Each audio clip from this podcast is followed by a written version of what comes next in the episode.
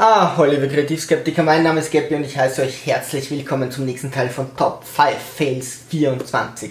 Wir fangen an mit Top 5 dekadente Produkte. Es gibt klarerweise Produkte zur Erhaltung Grundnahrungsmittel, was auch immer. Dann geht es so langsam über bis zu Luxus und dann haben wir irgendwann wirklich diesen Luxus. Ähm, das können aber immer noch Produkte sein, die dann wirklich das auch wert sind. Da gibt es sicher Aufschläge und so, aber dann fährt das Auto eben wesentlich schneller. Du hast ein, äh, keine Ahnung, eine Matratze im Bett mit Pferdehaaren, weil die den Schweiß besonders abgleiten, äh, absaugen und was auch immer. Das ist dann Luxus, das braucht man nicht zum Leben, ist sehr teuer, hat aber irgendwo noch eine Berechtigung, dass es so viel kostet. Und dann gibt es so richtig dekadente Produkte, wo man sagt, okay, die sind über die Maßen. Ja? Also da geht es einfach darum, um irgendwelche Prestige-Sachen, zum Beispiel Essen mit Gold verzieren, wenn du da Blattgold drauf gibst ähm, auf ein Eis oder so. Ich weiß nicht, ob das tolle Mineralien für deinen Körper sind, das würde ich eher bezweifeln. Schmecken tut es auch nicht, es soll so dünn sein, dass du es eigentlich gar nicht mitkriegst, sonst wer will schon Gold essen, aber es ist unglaublich dekadent und dann kostet ein Eis 1000 Euro, okay, voll toll. Fahrzeuge teilweise auch so überteuert, wo du sagst, die können nicht um so viel schneller sein, um so viel besser, um so viel sicherer, was auch immer. So schnell darf ich gar nicht fahren. Oder äh, Sammler oder Sammlerobjekte, alte Objekte, die da künstlich teurer gemacht werden, aber auch aktuelle Produkte, die künstlich teurer gemacht werden, wie zum Beispiel Card Trading Games. Bei Magic the Gathering gibt es zum Beispiel 20.000 Karten. Das ist ein Kartenspiel und du musst dir aber jede Karte zusammen kaufen, ja, oder du kannst Packages kaufen, da gibt es dann eine ganz besonders tolle Karte, die ganz viel kann und dann kostet die 1600 Euro. Die ist aber nicht so teuer, weil das total schwierig ist, so ein bisschen Karton zu pressen oder da gute Zahlen oder hohe Zahlen drauf zu schreiben, sondern einfach nur, weil sie mehr kann. Aber es ist künstlich sehr hochgetrieben. So, also es gibt dekadente Produkte. Es gibt Produkte, da sagt man nicht, dass irgendwie, die müssen viel äh, in der Herstellung viel kosten, sondern da geht es nur, dass die teuer sind. Und ich war auf solche Produkte eigentlich sauer, ja? wo ich mir dachte, sind Menschen wahnsinnig? Warum machen sie das? Aber vielleicht muss man das ein bisschen anders ziehen. Zum einen, Geld muss in Bewegung bleiben. Ja? Also prinzipiell ist es für den Staat gut, bei jeder Transaktion.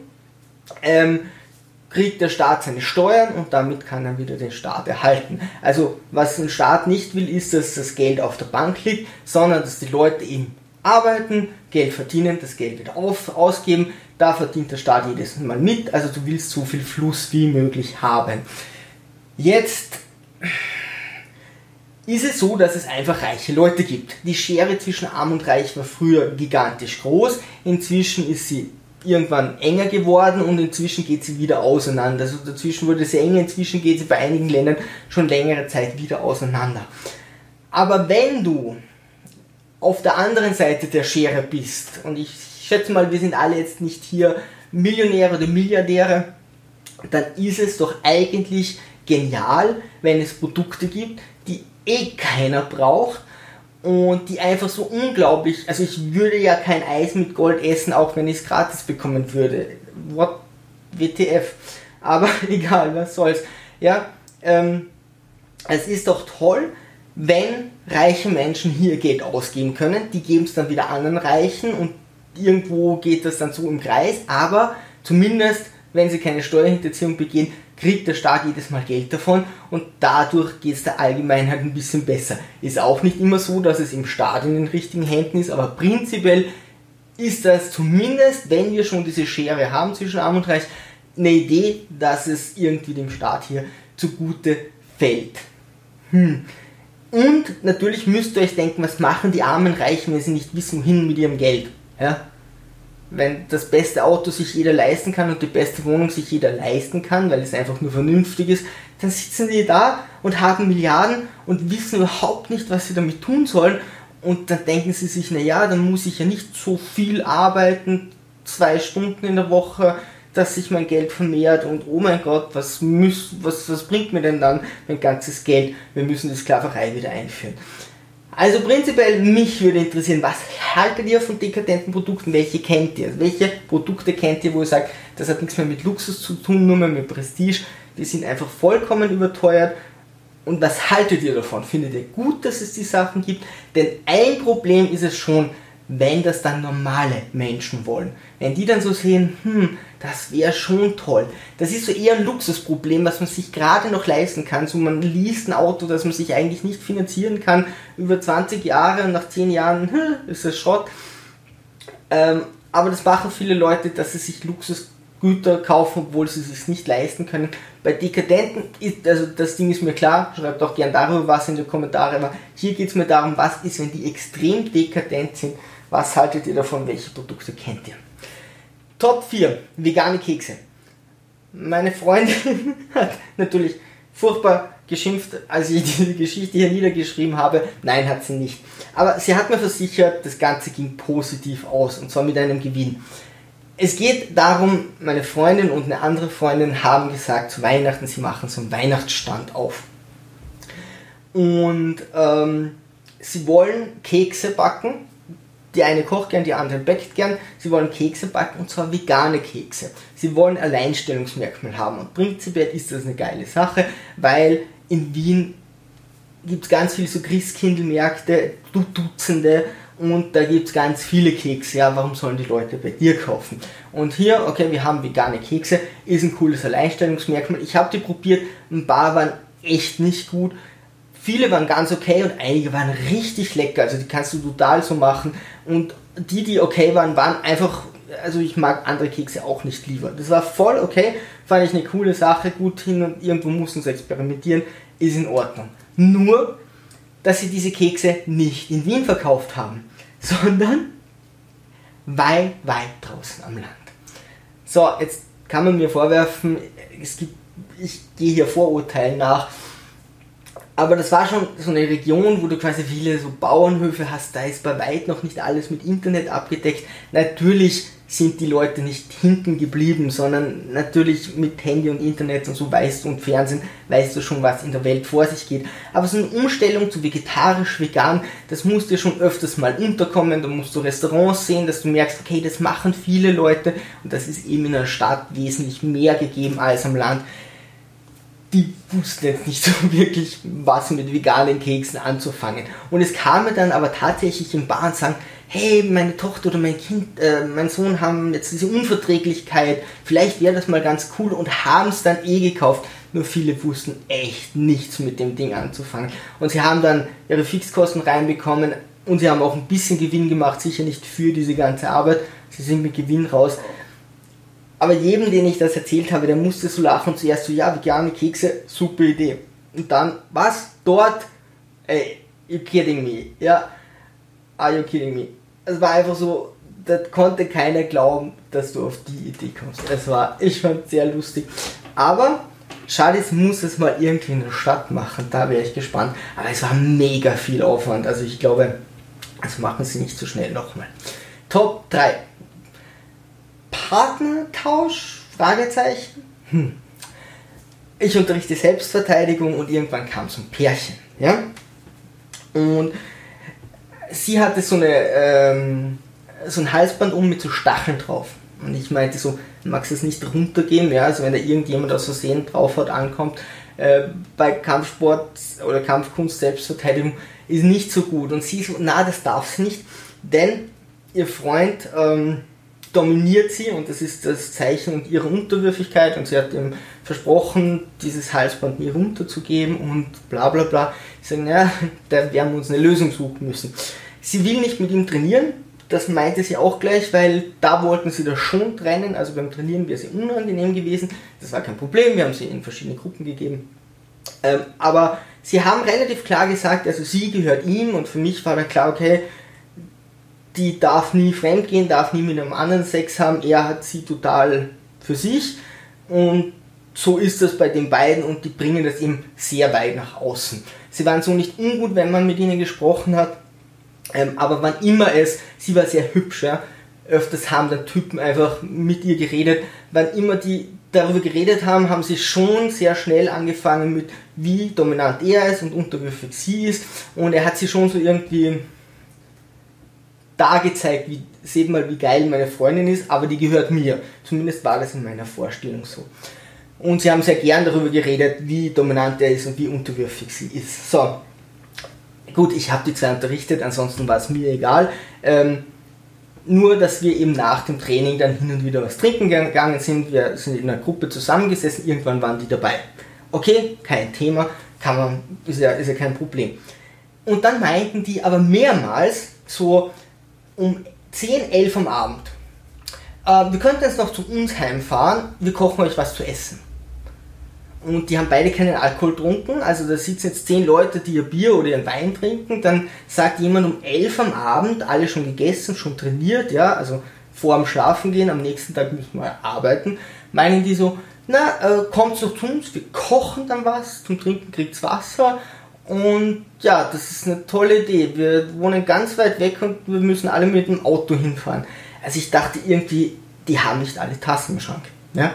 Also und es war nur einer, der einfach sehr gern gegessen hat, der immer Ja gesagt hat. Und wir alle so, nein, wir fahren jetzt nicht quer durch die Stadt. Wir trinken jetzt hier noch aus und dann gehen wir heim schlafen. Oder wir bestellen noch was, ja. Aber wir fahren doch nicht zu irgendwelchen Leuten nach Hause, die wir kaum kennen, wo es nichts zum Trinken gibt, um was zu essen um Mitternacht. Nee, das machen wir nicht. Und die haben das immer wieder probiert. Vor allem, je weniger wir waren.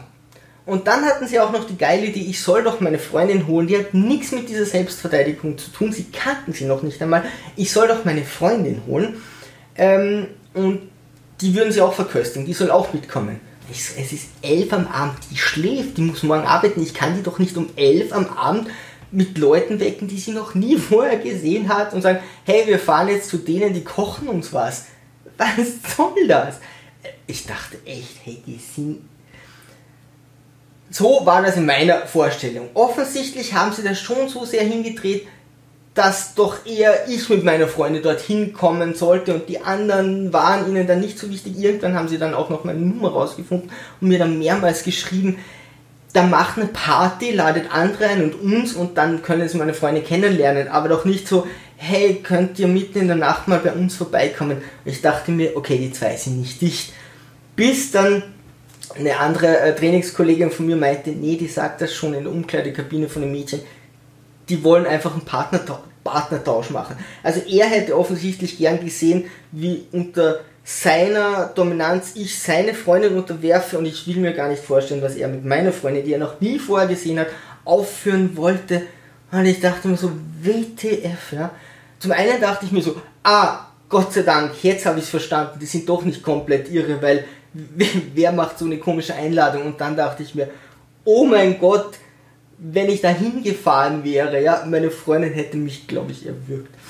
Ähm, wenn euch solche Sachen passieren, mit mir wird vorgeworfen, dass mir solche Sachen relativ oft passieren. Also jetzt nicht Sadomaso-Pärchen, aber generell sehr seltsame Sachen. Vielleicht merke ich es mir nur einfach länger, ich weiß es nicht. Wenn euch sowas passiert ist, ab in die Kommentare. Top 2. Cheaten in Videospielen, Diablo 2. Ich habe schon ein paar Mal über Videospiele was gemacht und auch über Cheaten und ey, im Cheaten bin ich echt ein Versager. Das liegt mir nicht so. So, ich war bei Diablo 2 late to the party, also ich kam irgendwann dahinter, hey, jeder hat dieses Spiel gespielt, das soll so toll sein, ich will das nachholen. Damals gab es aber schon Mods, das heißt, die haben schon in dieses Spiel eingegriffen und viel verändert, wo du eben mehr Spaß haben konntest oder besseren Charakter haben konntest, was auch immer. Ich habe mit einem Freund, wir haben gesagt, okay, wir spielen das, das kann man auch gemeinsam spielen. Haben diesen Mod installiert und sind dann dahinter gekommen, okay, für deinen Charakter gibt es Tränke, dass du stärker wirst, dass du intelligenter wirst, es gibt meist auf Magic, dass du eben magischer begabt wirst, dass du mehr Gewandtheit hast, was auch immer. Das sind die klassischen Attribute in Rollenspiele und da gibt es jetzt Tränke, dass die besser werden und Tränke, dass dein Charakter besser wird. Und ich habe eine Command gespielt, ja. Und die Tränke waren natürlich super geil, weil dann die Charaktere viel stärker wurden und die Gegner waren auch stärker. Dann sind wir dahinter gekommen. Da gibt es auch eine Truhe. Und in, diesem, in dieser Modifikation hatte die 1000 Fächer. Nur konntest du jedes einzelne, jeden einzelnen Gegenstand musstest du anklicken, rüberziehen, anklicken, rüberziehen oder zurückziehen und dann verwenden, was auch immer. Ja? Aber wir sind dahinter gekommen in dieser Truhe. Diese Truhe wird als Datei extra gespeichert. Das heißt, diese Tränke waren natürlich extrem schwer zu bekommen, sonst wärst du sofort übermächtig. Aber wenn du solche Tränke findest und in die Truhe packst, dann speicherst und rausgehst, dann diese Truhe kopierst und irgendwo hingibst äh, auf deinen Ordner, dann wieder ins Spiel gibst, alles rausnimmst, alles trinkst, wieder rausgehst, dann diese Truhe überschreibst, dann kannst du jedes Mal wieder alle Getränke haben, bist immer stärker, intelligenter, schneller, was weiß ich. Und ich habe das so exzessiv gemacht, dass mein Nekromant stärker als jeder Barbar war, magischer begabt als jede Magierin, ist mehr sneaky als jede Assassine und überhaupt überall der Beste. Und dann kannst du noch so Tote beschwören und dann folgen dir drei Skelette oder so. Aber durch diese Tränke konnte ich dann 13 Skelette und Golem und weiß der Geier was nicht beschwören. Und es ging immer mehr und mehr und mehr und mehr und ich habe immer weniger und weniger gespielt. Ich habe das so exzessiv gemacht. Ein Freund, der dann mit mir dann hin und wieder gespielt hat, meinte so, hey, warum bist du viermal so stark wie mein Barbar, obwohl der vom Level höher ist? Weil ich habe nicht hochgelevelt. Ich habe nur diese Tränke genommen und die Truhe kopiert. Und irgendwann hatte ich dann keine Lust mehr auf dieses Spiel, weil ich mir das so exzessiv mit diesem Copy-Paste, Copy-Paste einfach kaputt gemacht habe. Und ich habe bis heute Diablo 2 nicht durchgespielt. Dann ging der Computer ein, beim nächsten, irgendwann habe ich mir gedacht, so, jetzt spiele ich es wieder und die nächsten paar Mal ging das nicht. Bei meinen nächsten zwei oder drei Computer funktionierte das Spiel nicht. Jetzt funktioniert es wieder. Aber jetzt ist schon verdammt alt dieses Spiel. Ich weiß nicht, ob ich je in meinem Leben noch Diablo 2 spielen werde. Durchspielen, ja. Also ich habe es bis zum dritten Level geschafft. Wenn ihr euch Spiele tot gecheatet habt, ab in die Kommentare. Prinzipiell tut das nicht. In den meisten Fällen macht das das Spiel wirklich kaputt. So, wir kommen zu Top 1. Warum ich schwimmen lernte. Da überlegt man sich so, naja, warum nicht? Warum soll man nicht schwimmen lernen? Bei mir ist es so, also wenn wir in einer magischen Welt leben würden, in einer Fantasy-Welt, dann wäre Wasser definitiv mein Element. Wasser zieht mich magisch an. Ähm, ich war als Kind in so einem Hallenbad, ja, als Kleinkind und mein Vater ließ mich kurz los, meine Mutter war gerade nicht da und ich bin sofort natürlich auf dieses Wasser zugestürmt, ja. Und er sah mich so an und so, fällt jetzt rein oder nicht, ein Kind kannst du ja lange da drinnen lassen, da passiert nichts, er hat mich sofort rausgeholt, aber ich bin natürlich hin, Hand rein, Kopf über, okay, Gut, das kann passieren. In nächster Zeit habe ich dann doch relativ oft versucht, irgendwie zu ertrinken. Also ich habe mich als Kind doch des Öfteren irgendwo ins Wasser hineingestürzt, war aber immer ein Erwachsener dabei und hat mich rausgeholt.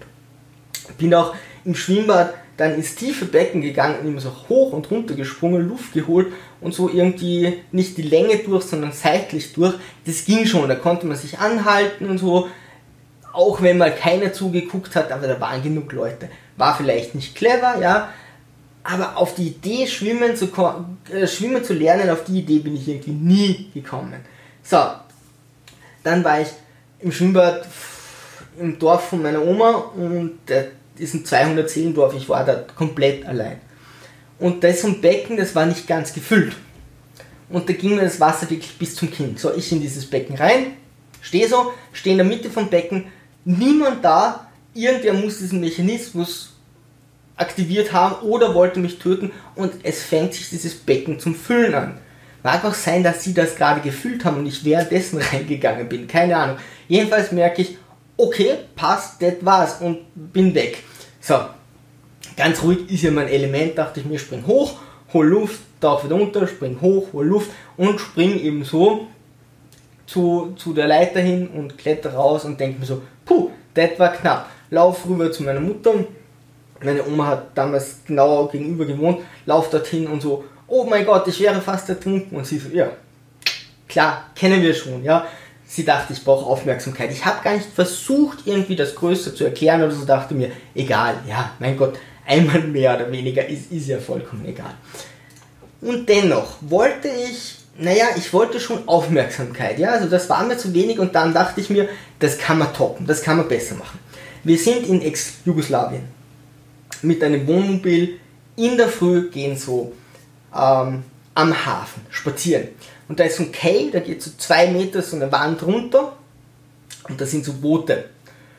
Und wir gehen so, meine Eltern voraus, ich hinterbei und bin so 10 Meter, Meter weg von diesem Quai und gehe parallel zu diesem Quai. Mach meine Augen zu und denke mir, wie lang kann man mit geschlossenen Augen geradeaus gehen? Ja, gut, das muss man nicht machen, kann man aber. Und man muss sagen, ich hätte ja auch in jede andere Richtung abbiegen können. Aber nach kürzester Zeit dachte ich mir so, hm, komisch. Ich habe das Gefühl, als würde ich fallen und irgendwas blubbert um mir. Ich weiß bis heute nicht, wie ich das geschafft habe, dass ich, ich wollte wirklich geradeaus gehen und bin in kürzester Zeit 10 Meter weiter links in dieses Ding da reingefallen und habe es noch nicht mal so richtig gemerkt. Ich dachte mir nur komisch, warum blubberte irgendwas. Und lag die Augen auf, denkt man, die Umgebung hat sich radikal verändert und merkt dann irgendwann, hä, ich bin im Wasser und das, es war relativ kalt, dadurch hatten wir Jacken an und äh, irgend, also ja. Und, und die blustern sich dann, blähen sich so auf und treiben mich nach oben und ich schwimme so zwischen zwei Booten oder treibe so dahin und denke mir so, damn it, Hilfe, ich bräuchte dann mal irgendwie jemanden, der mir hilft. Kurz davor waren wir auf so einem See mit so einem Schlauchboot paddeln und uns kam das Paddel aus und mein Vater hat sich noch das T-Shirt ausgezogen, ist nachgesprungen und hat gedacht, das ist überhaupt kein Problem, das Paddel zu bekommen. Wer schon mal in so einem dunklen See getaucht ist, du greifst einfach daneben. Ja, das ist ganz schwierig, da irgendein Objekt, auch wenn, wenn das langsam sinkt, sinkt, zu erwischen und dann haben wir dieses Paddel verloren. Und das hat er noch im Kopf und war so panisch, dass er einfach nur äh, seine Geldbörse weggeworfen hat und dann ist ins Wasser nachgesprungen mit Lederjacke, mit allem an. So, und rettet mich da, ja. Jetzt treiben wir so dahin, schon langsam sauft sich diese Kleidung, saugt sich wirklich mit Wasser voll. Wir werden immer schwerer, ich kann nicht schwimmen. Ich wusste nur so, okay, ich mache gar nichts, also nicht panisch werden, dann hat es noch schwerer und habe einfach so gewartet niemand da. Meine Mutter konnte nicht so weit runtergreifen, mein Vater konnte mich nicht so weit hochheben. Das war einfach so tief, der Wasserstand war wahrscheinlich gerade Ebbe. Und bei diesen Booten ist es auch so, wenn keine Leiter runtergeklappt ist, kannst du seitlich nicht hochklettern. Ja, dass nicht jemand hinschwimmen kann und einfach das Boot dann entern. Dann musst du zumindest mit einem anderen Boot hinfahren. Äh, ja, und meine Mutter hat dann immer versucht, mich da hochzuholen. Und da waren aber ganz viele Tausende von Seeigeln an dieser Mauer dran. Das heißt, wir konnten da auch nicht wirklich ran. Und dann hat sie versucht, Leute zu holen, aber da war niemand. Irgendwann war eine andere Frau da, die konnte ihr auch nicht helfen. Das ging eine Ewigkeit und wir waren knapp vorm Absaufen, bis dann endlich irgendeine Werkstatt geöffnet hat. Meine Mutter die Jungs gepackt hat und die sind, haben sich dann runtergehangen, wie es gerade ging mit den Segeln, konnten mal mich hochziehen und dann über so ein Schiff einfach irgendwie die Treppe runtergelassen. Mein Vater konnte dann hoch. Und ich habe dann einfach mal die nächsten drei, vier Tage nichts mehr gesprochen. Meine Mutter hatte ein ähnliches Erlebnis. Ja, könnte sein, dass das daran liegt, dass wir verwandt sind. Er hat ein ähnliches Erlebnis und äh, ihr wurde auch erzählt, sie hat dann einfach mehrere Tage nicht gesprochen. Das heißt, das kannte sie schon, okay, kein Problem. Sie wusste, ich brauche ein bisschen Zeit und dann habe ich wieder angefangen zu sprechen, alles gut. So, ich bin in der 12. Klasse. Und unser Deutschlehrer sagt so, ja, schreibt mal irgendwas Außergewöhnliches, was euch passiert ist. Und ich denke mir, okay, kein Problem, schreibt das. Ein anderer schreibt, äh, Aliens kamen bei ihm vorbei, das war Themenverfehlung, weil er meinte, na, es muss schon was sein, was euch wirklich passiert ist. Nicht, ihr solltet euch nicht eine Science-Fiction-Story ausdenken, sondern irgendetwas Außergewöhnliches, was euch passiert ist. Ich schreibe das, gebe es ab, kriege die Schularbeit zurück, steht dann Zweier, aber mit Rotstift drunter, tolle Geschichte, aber ein bisschen unglaubwürdig. Weißt du, WTF, nimm dieses Heft, stürm auf diesen Lehrer los. So. Hey, also Moment mal. Also zum einen, das war's. Und zum anderen, bitte nehmen Sie ein Telefon, rufen Sie meine Eltern an, die werden Ihnen diese Geschichte genauso erzählen. Und ich war so aufgeregt, dass der mir das nicht glaubt, dass er mich irgendwann da beruhigt hat und so, nee, ich glaubte, es ist in Ordnung, es ist eh nicht in die Note eingefahren, äh, es hat die Note eh nicht beeinflusst. Alles gut, ja ist in Ordnung, alles schön, ja, ich glaub's dir. Und ich war fix und fertig, dass er mir diese Geschichte nicht glaubte. Wenn euch sowas passiert ist, ab in die Kommentare. Dann habe ich nämlich schwimmen gelernt. Also nach dem Vorfall dachte ich mir, hey, es ist gar nicht so schlecht, schwimmen zu können. Skifahren habe ich mit zwei Jahren ungefähr gelernt. Also mit zwei Jahren stand ich das erste Mal auf so Plastikski, aber schwimmen erst mit sechs. Ansonsten, liebe Sturmtrotzer, lasst ein Like da oder ein Abo, wäre super nett. Ansonsten segel immer straff halten und auf zum Horizont.